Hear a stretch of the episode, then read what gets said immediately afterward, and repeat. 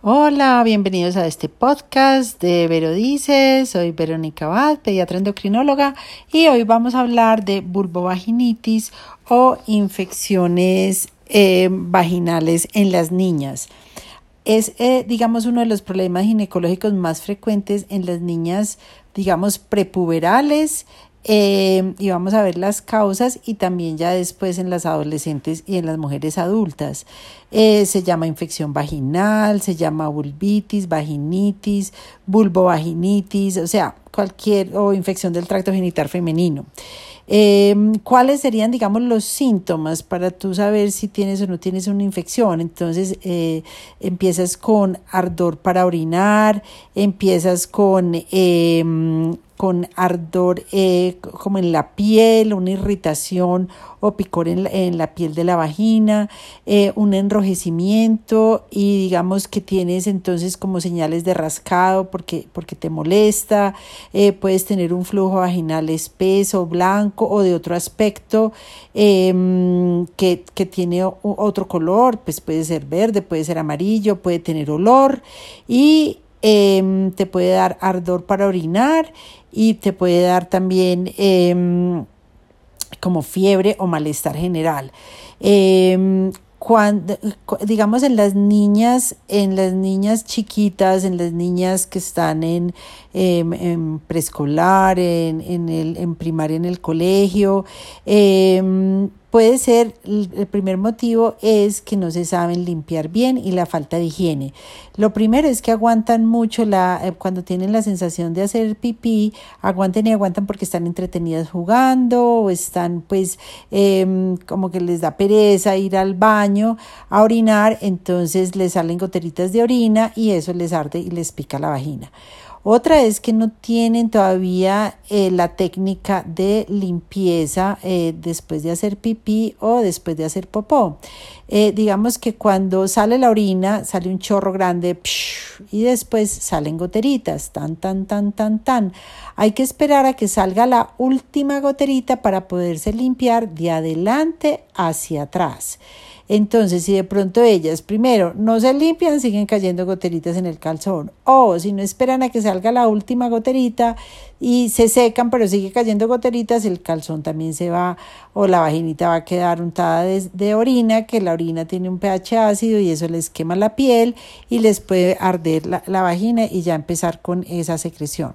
Segundo, cuando hagan popó también tiene que ser limpiado de adelante para atrás y bien limpiado. Y tercero, en la ducha se deben limpiar bien. Hay unos jabones que son de pH neutro, están los jabones íntimos que en realidad son comerciales pero tienen un pH neutro, se pueden usar a cualquier edad. O sea, los jabones se pueden usar si tú te retiras del todo el jabón, porque eh, hay que, digamos, aplicarse el, el, jabón y limpiar bien entre los labios menores y quitar todo el flujito, restos de humedad o de pipí para después lavar y lavar y lavar con agua para que no quede resto de jabón ni de nada. Y ya después secarse bien. Utilizar unas, eh, unos calzones de algodón, utilizar calzones que no tengan costura eh, en la mitad porque puede irritar y molestar, eh, evitar, digamos, pantalones o, digamos, pues, bodies que tengan una licra, que no tenga transpiración porque también puede, digamos, prevenir que haya, digamos, pues, o tener mucha humedad o vestidos de baño mojado todo el día. Eso ocurre mucho cuando están en vacaciones o fines de semana que están en, en paseos, en piscina, en el mar y eh, no se quitan el vestido de baño. Entonces, para, para evitar una infección, porque hay niñas más, que tienen más riesgo que otras, pues si se salen de la piscina, por ejemplo, a almorzar, que se cambien de vestido de baño, ¿cierto? Puede ser algo así. También hay eh, otras causas, muchas otras causas de vulvovaginitis fuera de la falta de higiene y de, puede ser los irritantes químicos, eh, por ejemplo hay desodorantes, lociones, sprays eh, que tienen pues de venta comercial, pero eso es muy irritativo para esa zona vaginal que es tan delicada y que pues el, más del 50% es mucosa y puede ser irritativo. También puede ser un cuerpo extraño en las niñas o en las adolescentes que se les olvide, por ejemplo, un tampón también puede suceder y acontecer que empiecen con un flujo vaginal. Eh, las enfermedades cutáneas como eczema tópico, niñas muy alérgicas o que tengan psoriasis o dermatitis seborreica, también pueden tener pues otra causa de infecciones vaginales. Y están las, las infecciosas que pueden ser, digamos, parasitarias. A veces hay un bichito que se llama oxiuro que es, eh, rasca y pica el ano y también entonces va y al rascarse eh, se mete a la vagina y es un parásito que se trata con un antiparasitario.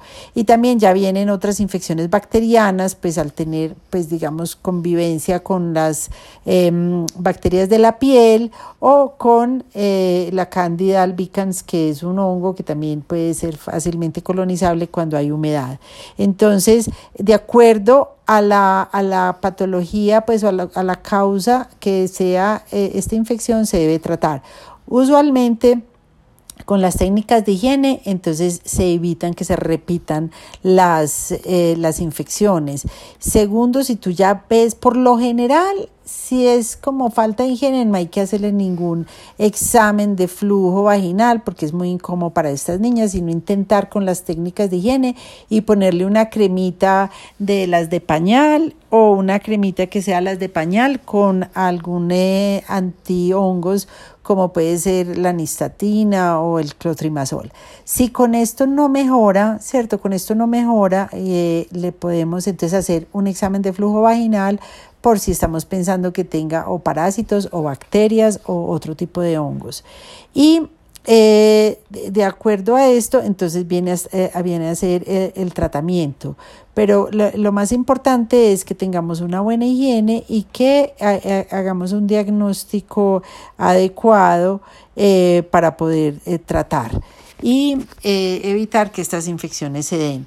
Y la, lo, lo, más importante también es que eh, estemos pues alertas y todo, que no mencioné, que también puede haber una causa de, de, abuso sexual o de trauma, ¿cierto? Porque puede ser que estaban jugando en un mataculín o que estaban jugando pues en un tío vivo o se aporrearon y también puede ser esa, esa pues una causa de la de la irritación, pero sobre todo les tenemos que enseñar a las niñas que eh, las partes íntimas son las partes que están cubiertas por nuestra ropa interior y que solamente eh, se la podemos eh, mostrar a, a, la, a, la, familia, pues al papá, la mamá y al médico delante del el papá y la mamá. Ningún médico puede examinar a una niña o a un niño sin que estén los papás o el adulto responsable presente.